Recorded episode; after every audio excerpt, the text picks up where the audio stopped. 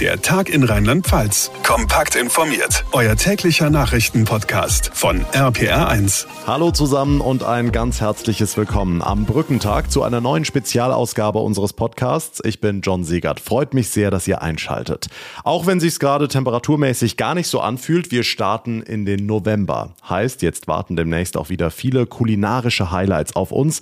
Die Martinsgans, die Bratwurst auf dem Weihnachtsmarkt oder dann irgendwann auch der Weihnachtsbraten an den Festen. Festtagen. Das sind ganz besondere Leckereien, die man wirklich nicht jeden Tag hat. Und deswegen sagen immer mehr Menschen, genießt diese Events, diese Speisen doch ganz besonders und esst dafür im Alltag weniger Fleisch.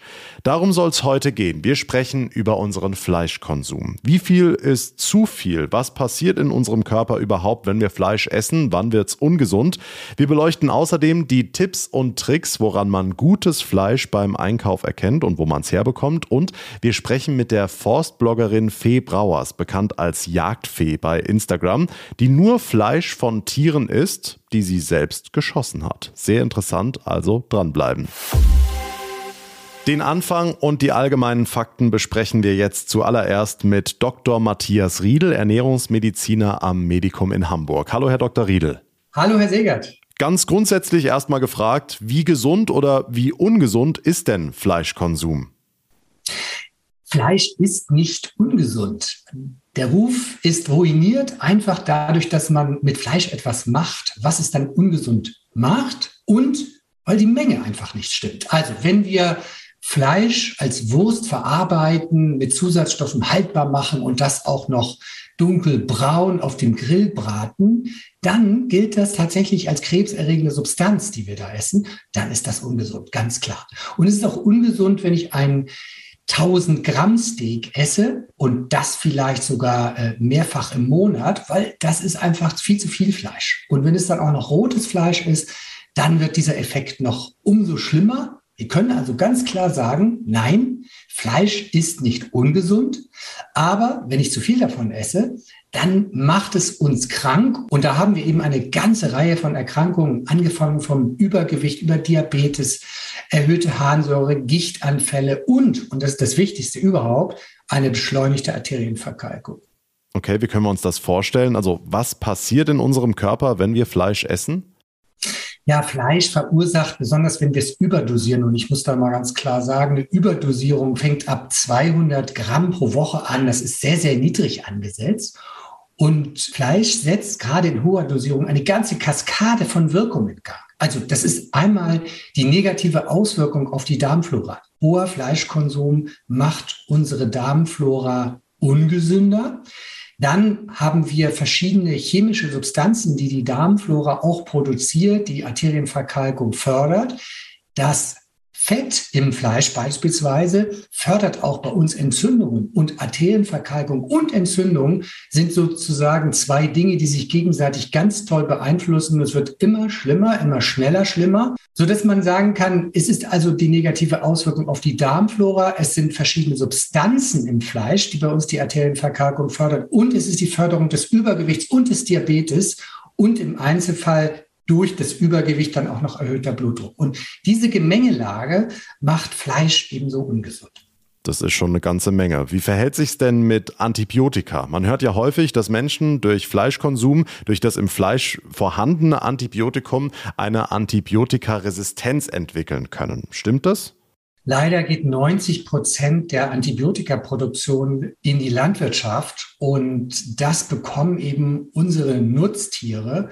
Wir sehen bei Bauern, die beispielsweise Schweine halten, eine ganz hohe Anzahl von resistenten Keimen. Und man muss sich mal vorstellen, resistente Keime sind teilweise gegen alle Antibiotika resistent, die wir kennen. Das heißt, wenn man damit eine Lungenentzündung oder einen Harnwegsinfekt kriegt oder eine Blutvergiftung, dann wird gestorben, weil die Medizin nichts mehr machen kann. Wir sind da wehrlos. Und das Problem ist, dass wenn wir Antibiotika an Tiere verfüttern, gewöhnen sich die Keime in den Tieren daran und sie gewöhnen sich an die hochwirksamsten Antibiotika und diese wirken dann nicht mehr.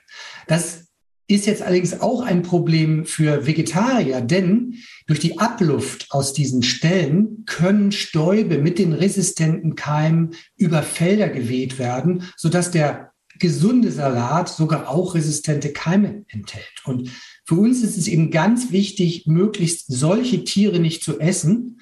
Und wenn wir so ein Fleisch anfassen, Hände waschen, die Keime können durch eine wirklich durchgegarte Behandlung dann absterben. Aber wenn wir rohes Fleisch essen beispielsweise oder teilrohes Fleisch, dann nehmen wir diese Keime natürlich mit uns auf. Die werden Bestandteil unserer Flora auf der Haut oder im Darm und können, wenn es schlecht läuft, uns tatsächlich infizieren. Das ist eine ganz gefährliche Entwicklung, die die Mediziner eben schon ganz, ganz lange kritisiert. Aber leider ist da die Pharmalobby eben noch so intensiv dabei, dass sich an dieser Situation bisher grundlegend noch nicht viel geändert hat. Gut, jetzt haben wir viel über die negativen Auswirkungen von einem hohen Fleischkonsum gesprochen. Wie sieht denn Ihrer Meinung nach eine artgerechte Ernährung aus? Also wie viel Fleisch gehört da dazu? Wichtige Frage, weil wir sind in der westlichen Welt komplett außer Rand und Band die Verhältnisse stimmen überhaupt nicht mehr von dem, was wir essen. Natürlich, und jetzt muss ich mal eine Lanze brechen für das Fleisch. Natürlich ist Fleisch auch gesund. Fleisch liefert uns das lebenswichtige Vitamin B12. Klar, das liefern auch Eier, das liefern auch Milchprodukte. Also es muss nicht unbedingt Fleisch sein, aber Fleisch liefert eben Vitamin B12 und andere Vitamine in guter Verfügbarkeit. Fleisch ist vom Eiweiß her für uns sehr gut aufzunehmen und wir haben eben Eisen, Zink und Selen im Fleisch enthalten. Und die ersten beiden, also sowohl das Zink als auch das Eisen, die sind für unsere Abwehr enorm wichtig. Wir wissen, bei einem Eisenmangel beispielsweise wirken Impfungen nicht und die meisten Erkrankungen nehmen einen schwereren Verlauf, wenn man diese Mineralien nicht genug zu sich nimmt. Das ist ganz klar auf der positiven Seite. Aber unser Zuchtfleisch enthält weniger gesunde Fette, weniger Omega-3-Fette.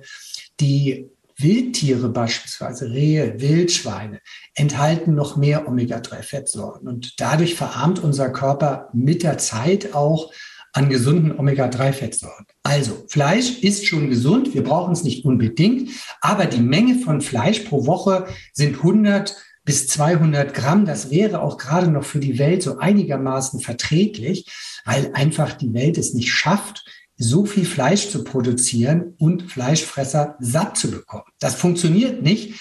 Und deshalb muss man die Fleischmenge reduzieren oder limitieren. Und äh, das tut auch eben der Welt und unserer Gesundheit gut. Und dann müssen wir die Relationen, die auf unseren Tellern völlig falsch sind, wir müssen uns ja mal vorstellen, jetzt sind wir mal in einem Steakhouse und da kommt dann so ein 500, 600, 700 Gramm Steak auf den Teller und da liegen da zwei Zuckerschoten und ein Salatblatt vielleicht mit einer angeschnittenen Tomate und das ist tatsächlich eine Pervertierung von dem, was wir brauchen. Und was brauchen wir am Tag? Wir brauchen am Tag eher nicht 500 Gramm Fleisch, sondern 500 Gramm Gemüse. Und wir wissen, dass bis 500 Gramm Gemüse die gesundheitlichen Effekte für uns immer weiter ansteigen. Nach 500 Gramm nicht mehr weiter, aber es gibt keinen negativen Effekt. Und Gemüse ist das einzige Grundnahrungsmittel, das keine negativen Effekte hat bei Überdosierung. Ja, das gilt für Fleisch nicht. Das gilt auch für Kohlenhydrate nicht. Kohlenhydrate machen in der Überdosierung dick, weil Kohlenhydrate sind Treibstoff. Und wenn ich den nicht verbrauchen kann, dann muss der eingelagert werden, dann muss er gebunkert werden und das machen wir im Fett. Also ganz klar an erster Stelle artgerechte Ernährung, das, was wir Menschen brauchen, das, was übrigens jedes Tier hat. Jedes Tier hat eine artgerechte Ernährung. Also an erster Stelle 500 Gramm Gemüse und da eben verschiedene Sorten und nicht nur das Number One Gemüse der Deutschen, das sind die Tomaten. Also Variationen auf dem Teller. Für mich gehören natürlich auch ganz klar Nüsse und Pilze dazu. Nummer zwei ist die richtige Menge an Eiweiß.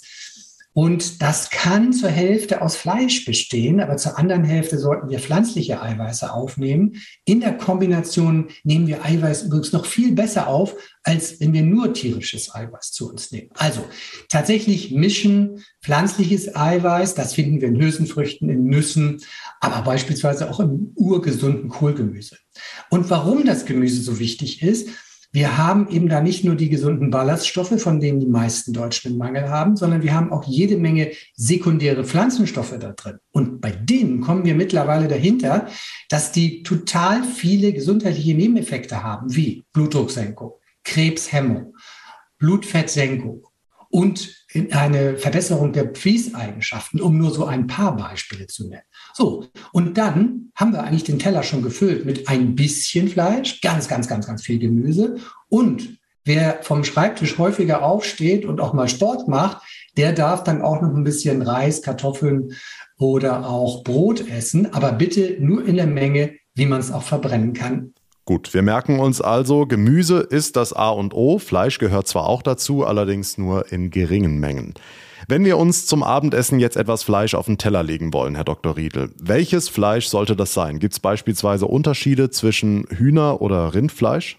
Ja, ich fange dann einfach mal bei dem gesunden Fleisch an und da beziehe ich einfach mal Fisch mit ein. Fisch ist tatsächlich äh, das gesündeste Fleisch, wenn wir das zu Fleisch zählen wollen, weil es Omega-3-Fettsäuren beinhaltet. Natürlich haben wir auch das Problem der Schwermetalle im, im Fischfleisch. Und wir haben mittlerweile auch Mikroplastik da drin. Also das macht die Sache schon noch problematisch. Gehen wir aber weiter jetzt zum weißen Fleisch, äh, also Hühnerfleisch beispielsweise ist dann die nächste Variante des gesunden Fleisches. Natürlich, und das möglichst als Biofleisch, dann haben wir eigentlich das beste Fleisch, das es überhaupt gibt. Natürlich Wildfleisch ist ja auch Biofleisch, das käme dann auch noch mit dazu. Dann geht's weiter zum roten Fleisch und absolut an der Negativliste sind dann verarbeitete rote Fleischsorten, also Wurst. Und wenn wir die dann auch noch dunkelbraun braten oder frittieren, dann ist es mega ungesund. Okay, auf das angesprochene Wildfleisch kommen wir dann gleich auch nochmal ausführlich zu sprechen. Angenommen, ich möchte jetzt komplett auf Fleisch verzichten, wenn ich das alles höre. Dann gibt es ja auch diese Fleischersatzprodukte zuhauf in den Supermarktregalen. Stellen diese Ihrer Meinung nach wirklich einen Ersatz dar, vor allem auch in Bezug auf die Nährwerte?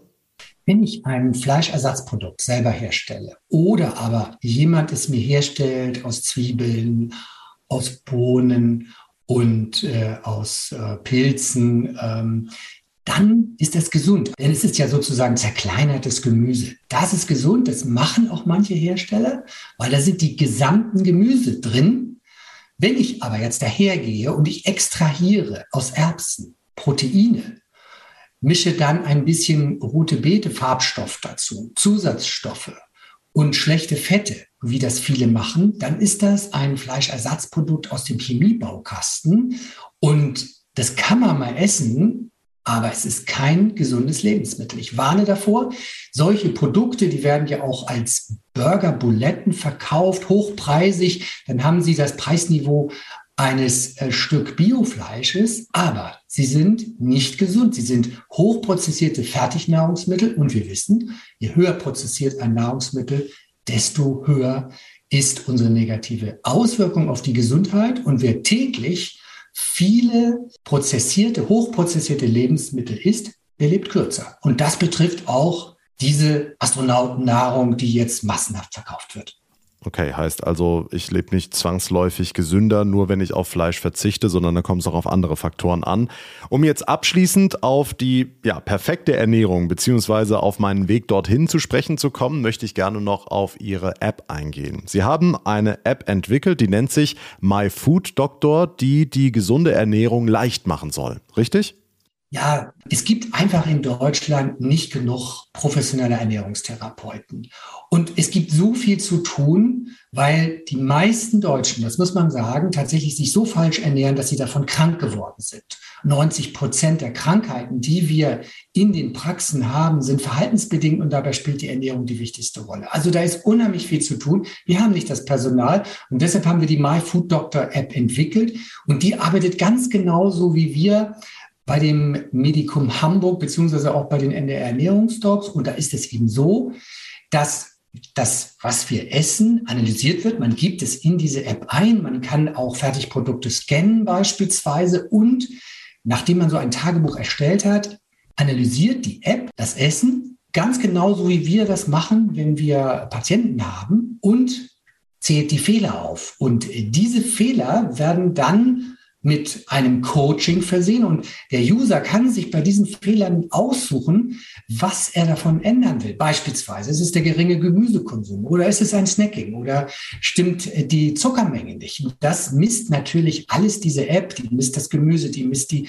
Proteinmenge, die misst die Zuckermenge, die Kalorienmenge sowieso, aber wir wollen ja nicht Kalorien sparen, sondern wir wollen das Verhalten ändern und wir wollen die Fehler bessern, die tatsächlich die Ursache sind für die schlechte Ernährung. Und genau das macht die My Food Doctor App. Sie ahmt also die Profiarbeit des Ernährungsmediziners, des Ernährungsdocs nach und man kriegt eine Analyse, kriegt ein Coaching und die App ist also super geeignet, Gewicht zu reduzieren, Diabetes zu verbessern und auch den Bluthochdruck zu verbessern.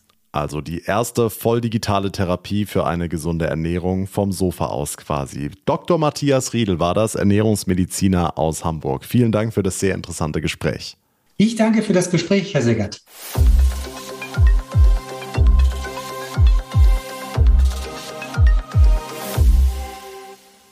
Das Thema bewusster Fleischkonsum hat sich auch meine nächste Gesprächspartnerin sehr, sehr groß auf die Fahne geschrieben. Sie ist Tochter eines Fleischers, Forstingenieurin, Jägerin und Forstbloggerin, unter anderem auf Instagram unter dem Namen Jagdfee.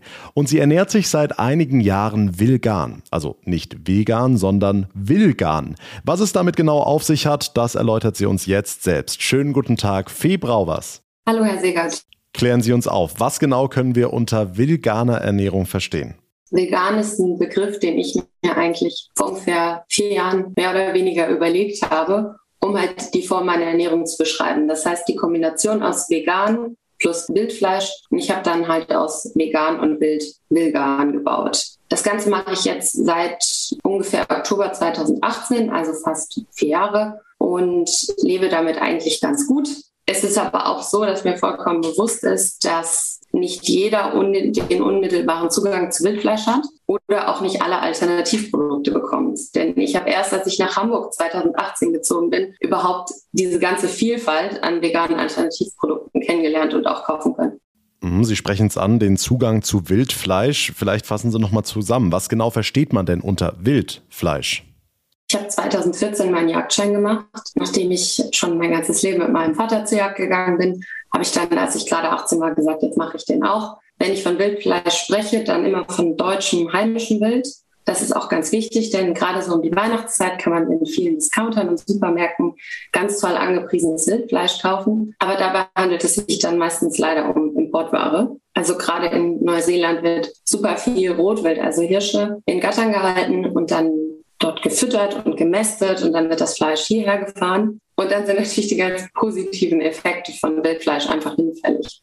Okay, das heißt, Sie gehen tatsächlich auf die Jagd. Wie können wir uns das vorstellen? Überlegen Sie sich dann morgens, heute Abend hätte ich Lust auf Reh und dann gehen Sie los in den Wald oder wie läuft es ab? Also wenn ich morgens Lust auf Fleisch habe, das war heute Morgen beispielsweise so, dann gehe ich an die Tiefkühltruhe, schaue rein, ob noch was da ist und nehme dann das raus, was ich gerne hätte. Heute Abend stehen zum Beispiel Rotwildburger auf dem Plan mit Wildschweinbacon. Das wird ganz super. Aber es ist auch nur, weil ich beides noch habe. Wenn ich kein Fleisch mehr habe, dann habe ich nichts. Und so ist es halt bei der Jagd. Natürlich kann ich viel planen und ich, man, man überlegt sich auch genau, wo geht man raus, weil man möchte ja Erfolg haben. Aber die Tiere leben frei, sie sind nicht in Stellen. Ich habe nicht die unmittelbare, dauerhafte Verfügung. Das heißt, ganz oft fahre ich nach Hause und habe nichts. Wenn ich dann aber Erfolg habe, wenn ich dann ein Tier geschossen habe, dann muss man das Tier erstmal versorgen, sagen die Jäger. Das heißt, man nimmt das Tier mit, dann fährt man in einen sogenannten Aufbruchraum, also in eine überdimensionale Küche. Und dort holt man dann als erstes die Organe raus, die halt schnell verfaulen, vergammeln. Die möchten wir nicht essen, sondern nur das Fleisch. Das Fleisch hängt dann drei bis vier, manchmal fünf Tage im Kühlhaus, also das, das Tier. Und ähm, Dadurch wird das, das Fleisch viel zarter, weil die Milchsäurebakterien bereits an dem Fleisch arbeiten. Also wenn jemand Ihnen erzählt, das Fleisch ist super frisch, heute Morgen geschlachtet, besser nicht essen, weil es ist super zäh. Also auch Hausschweine sind dann super zäh. Es braucht diese drei bis fünf Tage einfach. Und danach ähm, zerwirke ich das Fleisch. Das heißt, man ähm, portioniert das Fleisch runter bis zu den einzelnen, ich sag mal, Steakgrößen. Da habe ich das riesige Glück, dass mein Großvater und mein Vater, aber dass die beiden mir das Fleischhandwerk beigebracht haben, dass ich einfach dazu in der Lage bin. Und um das ganzheitlich und einfach zu formulieren, könnte man sagen, ich jage von der Kugel bis zur Gabel. Also ich mache den gesamten Prozess selber. Ich schieße, ich verarbeite, ich koche, ich esse. Und es ist auch so, dass wenn ich Leute zum Essen einlade, ich immer die Geschichte dahinter erzähle. Also wann ist wie das Tier von mir erlegt worden, also gestorben. Und manchmal erlebe ich, dass die Leute damit nicht gut zurechtkommen, dass sie es nicht hören wollen, dass sie dann sagen, ach, Fee, das schmeckt mir doch jetzt nicht mehr. Und dann sage ich aber, okay, wenn du damit nicht klarkommst, dass ich dir erzähle, dass das Reh in vollkommener Ruhe, Zufriedenheit und Freiheit durch einen Schuss auf einer Wiese gestorben ist, dann überleg dir vielleicht mal deinen gesamten Umgang mit Fleisch und mit tierischen Produkten. Sie deuten es schon an, aber vielleicht können wir noch mal rausstellen, was ist der Unterschied zwischen Ihrem Wildfleisch und dem Fleisch, das ich im Discounter kaufen kann? Ich möchte gerne drei Kategorien aufmachen. Einmal das Discounterfleisch, dann das, ich sage mal, hochwertigere Fleisch, was man beispielsweise bei Metzger kaufen kann oder bei Hausschlachtungen oder von Bauernhöfen und das Wildfleisch. Ganz klar, Discounterfleisch ist Massentierproduktion. Das Fleisch wird oft noch im Discounter oder im Supermarkt weggeworfen, weil es verfällt, bevor es gekauft wurde. Ähm, und es ist einfach Fleisch, was überhaupt nicht nachziehbar ist. Also die, die Quelle dessen kann man nicht nachvollziehen. Wir haben natürlich diese Skalierung der Haltungsform, aber wenn man sich ernsthaft beschäftigt, dann kommt man auch nur bei irgendeinem Großkonzern oder Schlachtbetrieb aus. Und dann zweitens das Fleisch was man halt irgendwie beim Metzger oder beim Landwirt kaufen kann. Das ist natürlich Fleisch, da hat man den genauen Bezug. Man kann fragen an der Theke, wo kommt das Fleisch her, was hat das auf sich? Und da finde ich, ist der Bezug schon viel besser vorhanden. Das würde ich schon als vertretbares Fleisch formulieren wollen. Und dann gibt es halt die, ich sag mal, Premium-Klasse, nämlich das Wildfleisch. Also man muss natürlich einen Jäger und eine Jägerin kennen. Man kann aber auch, wenn man in der Großstadt wohnt, mal beim Forstamt anrufen und nachfragen, da dann das Fleisch kaufen. Aber die ganz klare Nummer ist halt wildlebfrei, ist nicht eingesperrt. Wildfleisch ist vollkommen klimaneutral, weil ich habe keine Futterimporte, ich habe keinen Wasserverbrauch. Das Wild frisst das, was eh schon da ist. Und ich habe halt auch den, ich sag mal, ethischen Aspekt, dass, dass ein Tier nicht eingesperrt wird, weil auch ein Bioschwein ist eingesperrt. Okay, was waren denn damals Ihre Beweggründe zu dieser Ernährungsform? Aus welchen Gründen sind Sie vegan geworden? Im Großen und Ganzen sind es zwei Hauptgründe. Zum einen, Wildfleisch ist vollkommen klimaneutral, keine Importe, kein CO2, kein Futter, keine Bodenverdichtung oder so die Bodenzerstörung. Und zweitens, Wildfleisch ist vollkommen gesund. Also was man immer wieder hört, dass viel Fleischkonsum dazu, dazu führt, dass man gesundheitliche Probleme bekommt. Zum Beispiel das Schlaganfall und das Gichtrisiko ansteigt, ist halt bei Wildfleisch einfach nicht. Das liegt daran, dass man in Wildfleisch fast gar keine Harnsäure hat, die sich bei Menschen anreichert und dann dazu führt, dass man äh, eben dieses Gicht- und Schlaganfallrisiko steigert. Also in Ihren Augen auch deutlich gesünder. Viel gesünder, es ist fettarm, es ist frei von, von Harnsäure. Wir haben super wichtiges Vitamin B12 und Antioxidantien. Für mich das perfekte Fleisch beziehungsweise die perfekte Ergänzung eben zur veganen Ernährung. Hm, jetzt haben Sie vorhin so schön beschrieben, das Tier im Wald hat ein glückliches Leben und wird dann durch einen Schuss getötet. Gucken wir die andere Seite an. Wie leben und sterben Tiere denn in den deutschen Schlachthöfen? Natürlich ist es immer so, man muss gucken, von welchem Land sprechen wir jetzt. Ne? Reden wir von Deutschland oder von einem Land, wo die Auflagen vielleicht nicht so hoch sind. Was für mich viel gravierender ist, ist weniger die Tötung an sich, denn das ist schnell und effektiv. Wenn Tiere besonders viel Stress haben, dann wird das Fleisch schlecht, weil sich Adrenalin darin lagert. Das heißt, auch der, ich sag mal, noch so böse Schlachthofbesitzer möchte eigentlich, dass das Tier stressfrei stirbt. Nichtsdestotrotz ist es natürlich so, dass wir Transporte haben. Und da ist es etwas, wo ich auch die Kritik bei der Politik sehe. In den letzten Jahrzehnten sind die Verordnungen und Regeln immer mehr hin zu Großkonzernen gegangen. Ich habe das selber in der Fleischerei meines Vaters gesehen. Als ich noch klein war, durfte er noch schlachten. Da kam dann der Bauer mit einem Rind am Halfter, ganz ruhig, bis vom Hänger runtergeladen, super entspanntes Tier und ist dann mit einem Bolzenschuss betäubt und dann getötet worden. Die Auflagen sind so streng, dass es nicht mehr geht. Alles nur noch Masse, Masse, Masse. Das führt halt zur Zentralisierung. Das heißt zu super vielen Transporten. Das meistens lebend, weil es günstiger ist. Wir haben alle schon mal einen LKW im Sommer mit armen Schweinen oder Schafen auf der Autobahn gesehen. Und halt dazu, dass einfach sehr viele Tiere in sehr kurzer Zeit an einer Stelle getötet werden. Wie hoch schätzen Sie die Dunkelziffer dieser schwarzen Schafe in der Branche ein, die eben nicht sonderlich auf Tierschutz achten? Das ist sehr schwer zu sagen. Und ich möchte auch gar nicht den Fokus nur auf die bösen, bösen Schlachthöfe lenken, sondern das fast mal weiter aufmachen, nämlich, dass wir hinter die Konzernstrukturen schauen. Ich sehe das jetzt gerade viel, beispielsweise bei diesen veganen Alternativprodukten. Vegane Grillbratwurst oder Veggie Leona Bärlauchaufschnitt. Die Konzerne, die diese jetzt anbieten, diese Produkte, das sind genau die, die vorher dafür gesorgt haben mit Preisdruck und Importen, dass wir diese extreme Massenherstellung in Deutschland haben. Also zum Beispiel Rügenwalder bietet sich jetzt als ultimative veganer Wurstanbieter an hat aber eben vorher die Landwirtschaft in diese Massentierhaltung getrieben. Und wir können nicht einfach so tun, als ob das nicht so wäre. Also die Wahrheit verschwindet nicht, nur weil wir sie nicht kennen wollen oder kennen sollen. Also es ist für mich weniger den Schlachtbetrieb, den ich ähm, in den Fokus setzen möchte, sondern dieses gesamte Konstrukt dahinter. Wenn wir dabei geblieben wären, dass hier und da es Bauernhöfe gibt, Schlachtereien, Fleischereien, dann hätten wir das Problem nicht. Aber nein, wir mussten dafür sorgen, dass Fleisch super billig wird, dass Fleisch weggeworfen wird, dass wir Fleisch nicht mehr wertschätzen. Und das ist für mich die viel größere Kritik als eben diese großdimensionierten Schlachthöfe. Denn die sind nur ein Produkt von Politik, Konsumgedanke. Okay, abschließende Frage, Frau Brauers. Sehen Sie in der veganen Ernährung die oder eine Ernährungsform der Zukunft? Für einen kleinen Anteil ja, für alle natürlich nicht. Es wäre vollkommen utopisch und auch sehr töricht, das zu behaupten. Ich habe mir die Zahlen vom Deutschen Jagdverband angeschaut. Das ist so der Dachverband für die meisten Jäger, der gute und zuverlässige Zahlen hat.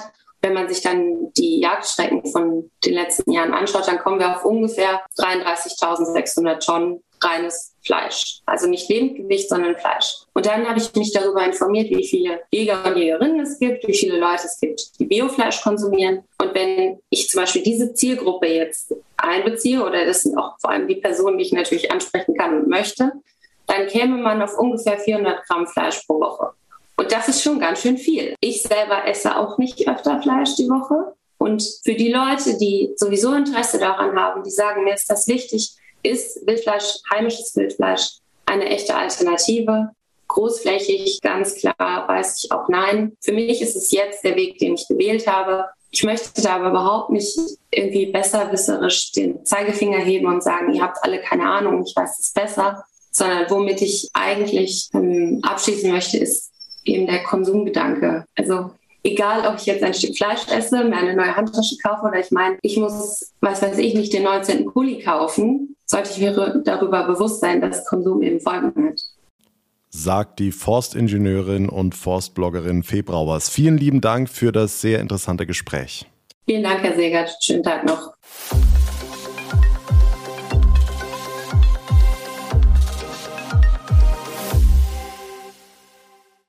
Wir essen also viel zu viel Fleisch. Das ist nicht nur ungesund für uns, sondern die dadurch entstandene Massentierhaltung durch diese enorm hohe Nachfrage ist ohne Zweifel unzumutbar für die Tiere.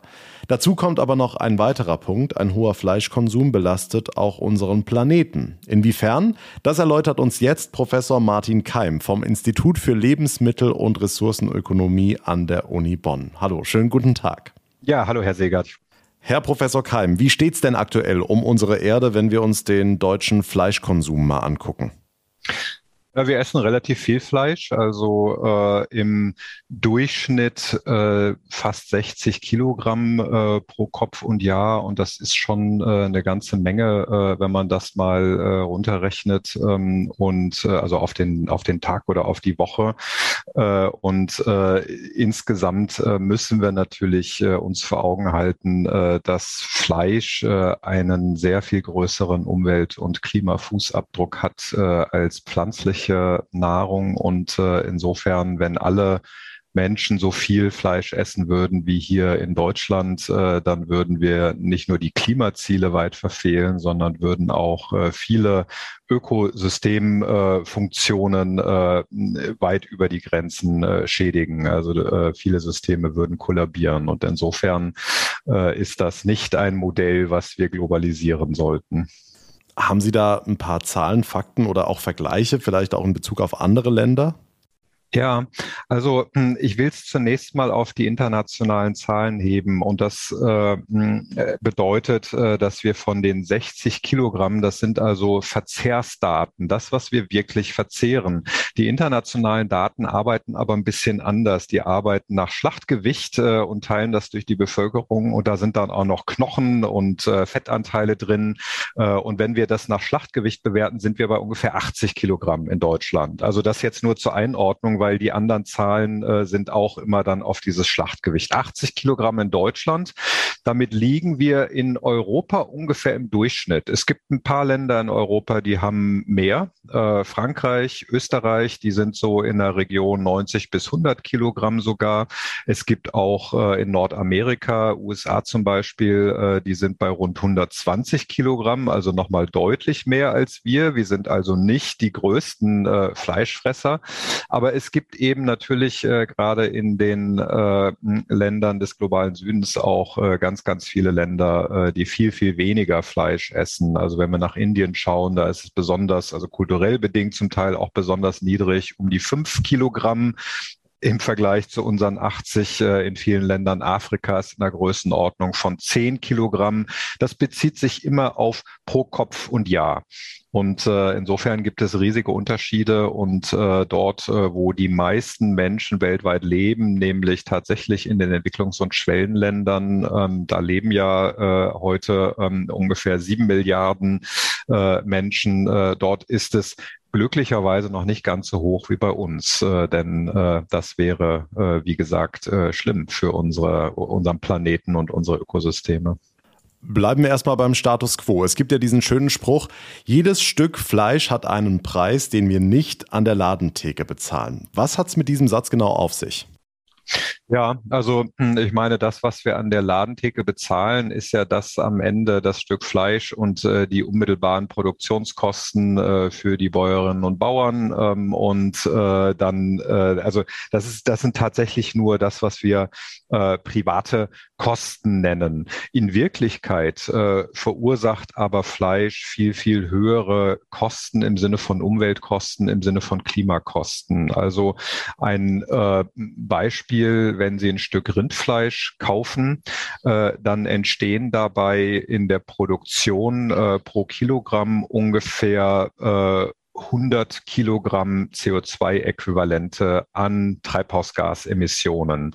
Und wenn Sie das in, in Vergleich setzen äh, zu ein äh, Kilogramm Weizenmehl oder sowas, äh, da sind Sie eher in der Größenordnung von ein bis zwei Kilogramm CO2-Äquivalente. Also wir sind um einen Faktor 50 bis 100 niedriger, beziehungsweise 50 bis 100 höher äh, bei, dem, bei dem Stück Rindfleisch. Äh, und klar, ich meine, das sind Klima, Kosten, Klimaschäden und äh, ähnliches kann man auch übertragen auf äh, Wasserverbrauch, kann man übertragen auf ähm, Biodiversität, weil für die Produktion von Futter ähm, wird ganz, ganz viel Land benötigt äh, und Land heißt, okay, wir dehnen uns aus in Naturräume, wir roden Wälder, um Tierfutter anzubauen, wir roden Wälder, um Weiden äh, und, äh, und äh, also Grünflächen äh, für die Tierfütterung zu haben. Und das ist das, das, was damit gemeint ist. Also im, im, im Grunde genommen sind die gesellschaftlichen Kosten, äh, die durch die Fleischproduktion und den Konsum dann letztlich entstehen, sind viel, viel höher als äh, die ähm, vier oder fünf äh, Euro, die wir an der Ladentheke zahlen, ähm, dann äh, für das Stück Fleisch. Mal angenommen, unser Fleischkonsum würde generell weiter steigen. Wie würde unsere Welt dann in ein paar Jahrzehnten aussehen? Was würde sich konkret verändern? Also die, die Umwelt- äh, und Klimabelastungen äh, steigen, aber wenn wir uns tatsächlich den weltweiten Trend anschauen, wie stark sich äh, nicht bei uns, aber in anderen Teilen der Welt der Fleischkonsum noch erhöht, ist das äh, so beängstigend, äh, dass wir ähm, sagen müssen, wir müssen daran gehen. Wir können das nicht so geschehen lassen, weil tatsächlich äh, also die Klimaziele nicht erreicht werden können, ähm, die wir uns ja als Weltgemeinschaft gesteckt haben und auch äh, erreichen müssen. Äh, wir würden ähm, die viele, viele zusätzliche Arten ausrotten, äh, weil zusätzliche Wälder gerodet werden müssen, ähm, um hm, Tierfutter äh, anzubauen. Äh, also deswegen ist das zwar der Trend, den wir momentan beobachten, äh, dass der Fleischkonsum hochgeht, äh, aber etwas, wo insgesamt äh, wir tatsächlich auch Wege und Möglichkeiten finden müssen, das zu bremsen. Und ich will ähm, vielleicht deutlich machen, wir sehen nicht in Deutschland Deutschland einen Anstieg des Fleischkonsums. In Deutschland ist er sogar ganz leicht rückläufig, ähm, denn äh, das heißt nicht, dass es immer, immer mehr wird. Aber wir sind ja auch schon auf sehr hohem Niveau. Aber wenn man sich anschaut, äh, dass die vielen Milliarden Menschen äh, in äh, Asien und in Afrika ähm, eben äh, auch äh, ihr Konsumniveau schrittweise an das äh, versuchen anzupassen, was äh, in der westlichen Welt, äh, also in den reichen Ländern, äh, wir konsumieren, äh, das ist das, wo momentan das Wachstum stattfindet. Jetzt können wir aber schlecht äh, den ähm, äh, Inderinnen und Indern sagen, ähm, jetzt äh, bleibt mal auf eurem niedrigen Niveau, äh, kommt ja nicht in die Richtung, in die wir sind, sondern wir müssen natürlich, wenn wir was bewegen wollen, bei uns ansetzen. Und deswegen müssen wir ähm, äh, bei uns den Trend beschleunigen, dass wir weniger Fleisch essen. Das gilt natürlich auch für andere reiche Länder. Äh, und dann müssen wir natürlich auch schrittweise gucken, äh, wie man, wie man im internationalen Kontext damit äh, umgeht. Hm, Sie haben gesagt, in anderen Ländern steigt der Fleischkonsum weiter. Hierzulande oder auch in anderen Ländern gibt es aber auch immer mehr Vegetarier oder Veganer, die sich dann beispielsweise von Fleischersatzprodukten ernähren. Wäre denn Massenveganismus, Massenvegetarismus die beste Lösung? Also zunächst mal äh, tatsächlich, wenn man wenn man äh, in den Medien äh, hier in Deutschland schaut, könnte man fast den Eindruck gewinnen, es gibt wahnsinnig viele Vegetarier und Veganer. Ich glaube, das ist ein bisschen übertrieben. Es gibt die und der Trend nimmt schrittweise zu, vor allen Dingen bei der jünger, jüngeren Bevölkerung. Aber ähm, das ist noch nicht so, dass das in allen Bevölkerungsteilen ist. Aber nun zu Ihrer Frage, wäre Massenveganismus äh, denn die Lösung? Also wenn man nur auf äh, Klimaprobleme schaut, äh, dann sollten wir tatsächlich alle vegan sein, weil äh, wenn wir uns pflanzlich ernähren, dann sind wir klimafreundlicher. Aber es gibt natürlich noch andere äh, wichtige Facetten dessen, was wir äh, als nachhaltig betrachten. Und das ist zum Beispiel natürlich auch äh, die menschliche Gesundheit. Und wir können uns vegan ernähren, wenn wir einige der Nährstoffe, wie zum Beispiel Vitamin B12, was eben kaum in pflanzlichen äh, Produkten enthalten ist, äh, wenn wir das über Pillen einnehmen, dann brauchen wir nicht unbedingt Fleisch oder tierische Produkte. Aber man braucht sehr viel Wissen, man braucht auch viel Zeit und man braucht auch ein gewisses Einkommen, um sich tatsächlich sehr, sehr ausgewogen äh, jederzeit pflanzlich zu ernähren. Und deswegen äh, müssen wir auch anerkennen, na ja, in vielen äh, Bevölkerungsteilen und in vielen Teilen der Welt äh, sind diese Voraussetzungen nicht gegeben. Und deswegen ähm, ist es gar nicht schlimm, wenn wir hin und wieder ein Stück Fleisch essen oder auch andere äh, tierische Produkte, weil die sind sehr, sehr energieintensiv im Hinblick auf Proteine, im Hinblick auf Mikronährstoffe wie also Mineralien, äh, Vitamine. Ähm, und deswegen ist nicht das Problem, dass wir das in kleineren oder moderaten Mengen äh, auch konsumieren. Das Problem ist, wenn wir das in sehr großen Mengen tun. Und äh, ich ähm, befürchte, dass wir jetzt, äh, also Massenveganismus würde wahrscheinlich zu äh, Gesundheitsproblemen bei einigen äh, Menschen äh, führen. Und, und das kann natürlich nicht das Ziel sein. Also deswegen müssen wir die richtige Balance finden. Wie würde denn Ihrer Meinung nach die beste Lösung aussehen? Also ähm, wir sollten äh, hier bei uns, äh, wo wir im Durchschnitt viel zu viel Fleisch essen, äh, eindeutig äh, den Fleischkonsum reduzieren äh, um 75 Prozent im Durchschnitt. Äh, das kommt dann ungefähr so hin, wenn man also global modelliert, äh, wie viel äh, Fleisch äh, könnten denn auch 10 Milliarden Menschen essen, ohne dass wir die planetaren Grenzen überschreiten. Dann liegt man ungefähr in der Größenordnung 15 bis 20 Kilogramm wäre okay. Im pro Kopf und Jahr, ne? also wieder. Äh, und wir sind jetzt aber äh, eben bei den 80 Kilogramm nach diesen internationalen Zahlen, also 75 Prozent runter, dann sind wir in der, äh, in der Region, äh, wo das machbar ist. Die Frage, wie kommen wir dahin, die ist natürlich spannend, weil äh, wir beobachten zwar einen ganz, ganz leicht rückläufigen Trend äh, hier bei uns in Deutschland, aber wenn wir den abwarten würden, dann würde das äh, über 30 Jahre dauern, bis wir, äh, über 40 Jahre wahrscheinlich, bis wir tatsächlich 75 Prozent äh, reduziert hätten. Wir wollen das also beschleunigen und das hm, heißt, dass wir natürlich Bewusstsein wecken müssen, aufklären müssen äh, für die Nachhaltigkeitseffekte unseres Konsums. Ähm, und äh, letztendlich ähm, ist das aber auch ein langsamer Prozess. Äh, und deswegen kann man äh, natürlich durch finanzielle Anreize oder Negativanreize, sprich Steuern äh, auf äh, Fleisch, äh, natürlich auch das Ganze ein Stück weit beschleunigen. Ich glaube nicht, dass es so den, den einen Hebel gibt, den wir jetzt umlegen und dann äh, essen auf einmal alle weniger Fleisch. Wir wollen ja nicht in einer Gesellschaft leben, äh, wo uns äh, Herr Bundeskanzler Scholz vorschreibt, äh, heute Fleisch äh, und die nächsten fünf Tage nicht, sondern äh, das sind schon letztlich eigene Prozesse, äh, eigene Entscheidungen, die wir äh, fällen wollen, äh, bewusst fällen wollen. Aber ähm, ein Stück weit äh, diese negativen Umwelt- und Klimakosten mit einpreisen durch eine ähm, höhere Steuer auf Fleisch, äh, fände ich einen äh, richtigen Anreiz, um dahin zu kommen. Also sagen Sie, die deutsche Politik, die kann schon reagieren und sollte auch reagieren. Auf jeden Fall. Also die Politik äh, muss ja auch reagieren, äh, um äh, beispielsweise Bewusstseinsschaffung, äh, Ausbildung, sowas, also auch Nachhaltigkeit und nachhaltigen Konsum kann man stärker in den Schulcurricula ähm, verankern. Äh, man kann das auch über die öffentlichen Kantinen, äh, indem man da eben umstellt. Und das sind alles natürlich politische Entscheidungen, die man fällen muss. Und dann, klar, ich meine, die Steuer die ist politisch unbeliebt, ähm, aber äh, manchmal muss man natürlich auch, wenn man das ernst meint mit nachhaltiger Entwicklung, äh, unbeliebte äh, Dinge tun und sie dann richtig erläutern und dann äh, wird es vielleicht auch nachvollzogen. Will vielleicht noch einen Satz zu der Steuer. Also bei jeder Steuer besteht natürlich die Gefahr, dass die untersten Einkommensschichten auch bei uns dann äh, stärker belastet werden, relativ. Wir wollen keine sozialen Verwerfungen, aber man hat ja auch Steuereinnahmen, die man dann nutzen kann kann, um eine soziale Umverteilung äh, äh, zu äh, schaffen. Ähm, und die sollte man dann auch nutzen. Also ansonsten hört sich das immer an, ja, die, die armen Leute sind die Leidtragenden. Das darf nicht sein. Äh, aber ähm, dazu kann man sich durchaus gangbare Modelle ausdenken.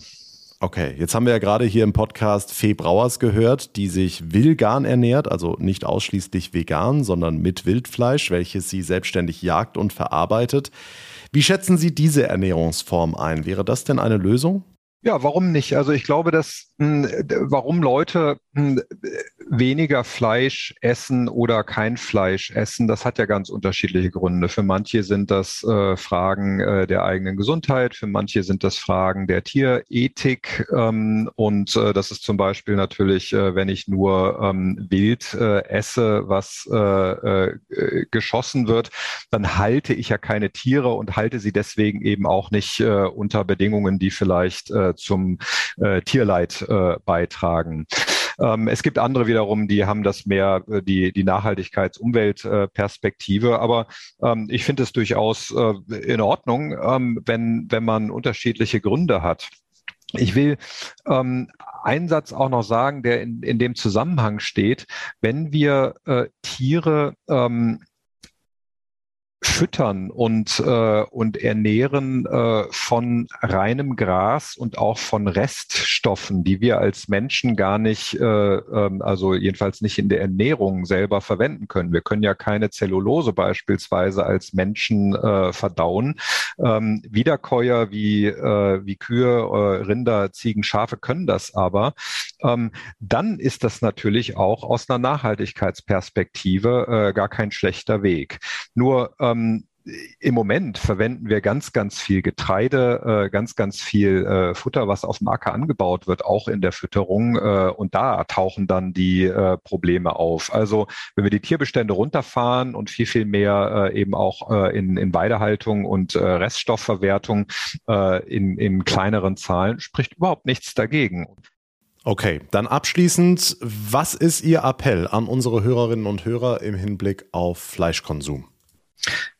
Ja, also das Allerwichtigste ist, äh, dass wir uns alle bewusst sind äh, über die ähm, direkten und indirekten Effekte unseres Konsums. Äh, das fängt beim Fleisch an und geht natürlich über Klamotten, Mobilität und sowas. All das hat Effekte auf Ressourcennutzung, auf Umwelt und Klima.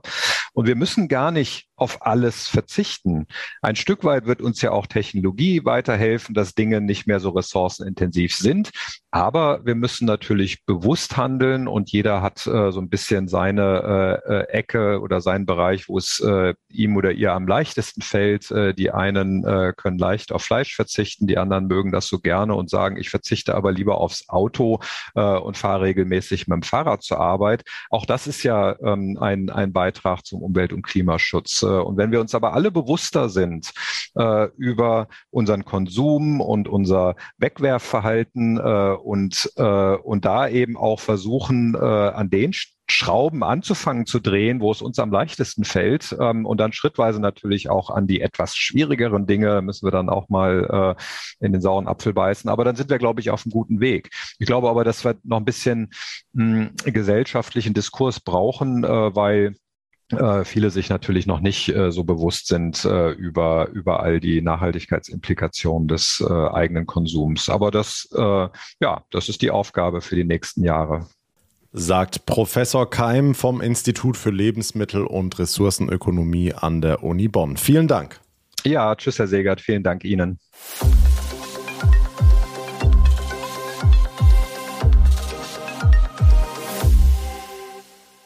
Damit komme ich zum Ende unserer heutigen Spezialausgabe. Ich würde mich sehr über euer Feedback freuen. Wie sieht's denn bei euch aus mit eurem Fleischkonsum? Wie viel Fleisch esst ihr pro Woche? Könnt ihr diese 200 Gramm pro Woche, die da empfohlen werden, halten? Esst ihr mehr? Esst ihr weniger?